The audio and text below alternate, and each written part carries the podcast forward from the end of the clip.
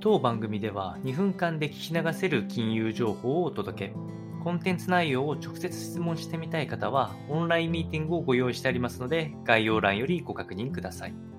本日のテーマは、日本の防衛費増で国債発行で賄うことを否定、えー、未来世代の責任を負うとして岸田首相のコメントが発表されております。えー、12月の10日ですね、の時に、えー、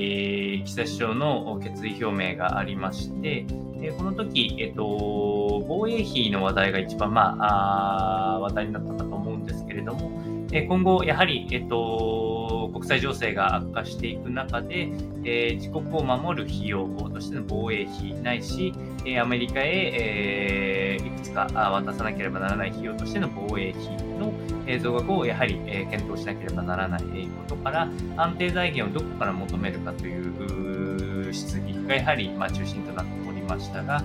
この時に、ま、もちろんあの国債を多く吸って、資金を賄うっていうことは十分可能性としてはあったんですけれども、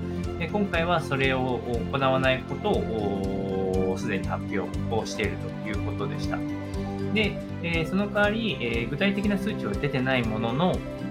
え、企業から取る法人税に加えて、えー、さらに、えー、タバコ税ですね。まあ、あの、はっきり言えば取りやすいところ